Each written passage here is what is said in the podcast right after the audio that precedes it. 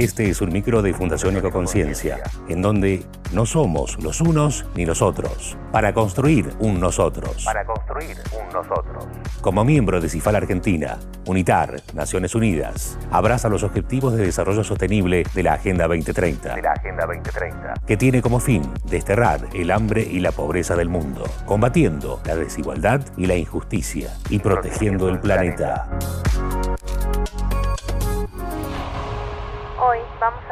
Eficiencia energética, energía más limpia y económica.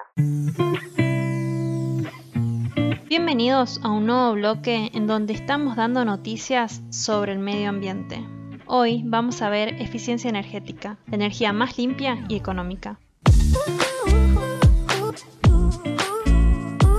Por Celeste Lemos. Se estima que será responsable del 31% de las reducciones de gases de efecto invernadero, de acuerdo a los objetivos del Acuerdo de París para el 2050. Si bien las energías renovables son las más atractivas y parecieran ser la clave en el camino a la descarbonización de las economías hacia el año 2050, existe otra forma de energía más silenciosa e invisible, la eficiencia energética no solo podría contribuir a la reducción de las emisiones necesarias para alcanzar los objetivos propuestos en el Acuerdo de París, sino también brinda la posibilidad de actuar sobre la oferta y la demanda de energía, atenuando el crecimiento de la intensidad energética, sin comprometer el desarrollo socioeconómico. La Agencia Internacional de Energía presenta anualmente el escenario de desarrollo sostenible con distintas medidas que nos permitirían llegar a los objetivos de reducción de emisiones al 2050.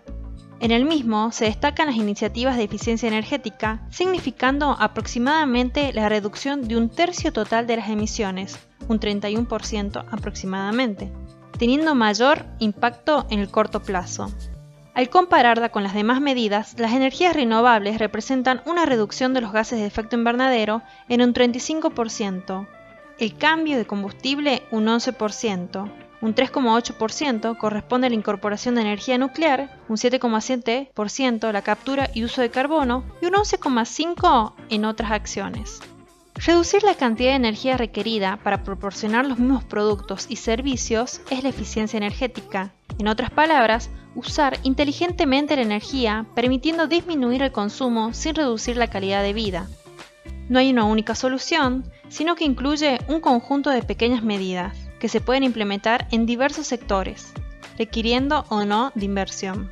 Las acciones que no requieren de inversión se les asocia con los hábitos y son tan simples como el hecho de apagar las luces en los ambientes que están desocupados.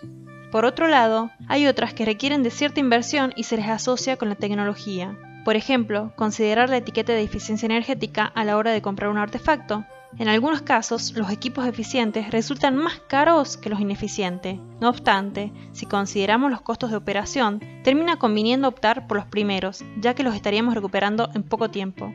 A diferencia de las demás energías, estimar sus ahorros a veces resulta más complejo, ya que no proviene de una fuente de energía, como puede ser un parque fotovoltaico, que conociendo la potencia se puede estimar la generación por medio de energía.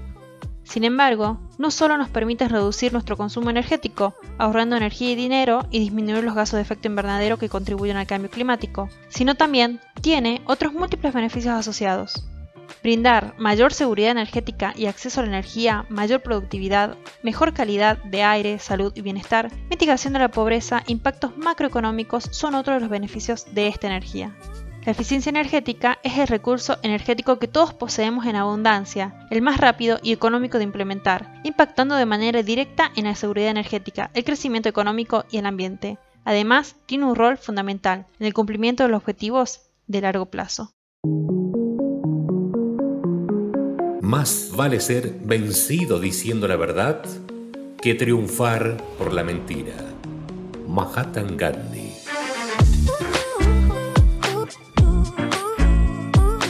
tienes idea o algún tema en el que te gustaría participar en el próximo micro, comunícate al 3835 530297. Y si quieres participar de la fundación, contactanos por Facebook. Puedes encontrarnos como Fundación Ecoconciencia André Galá. Mi nombre es Belén Rojas y nos estamos encontrando nuevamente mañana.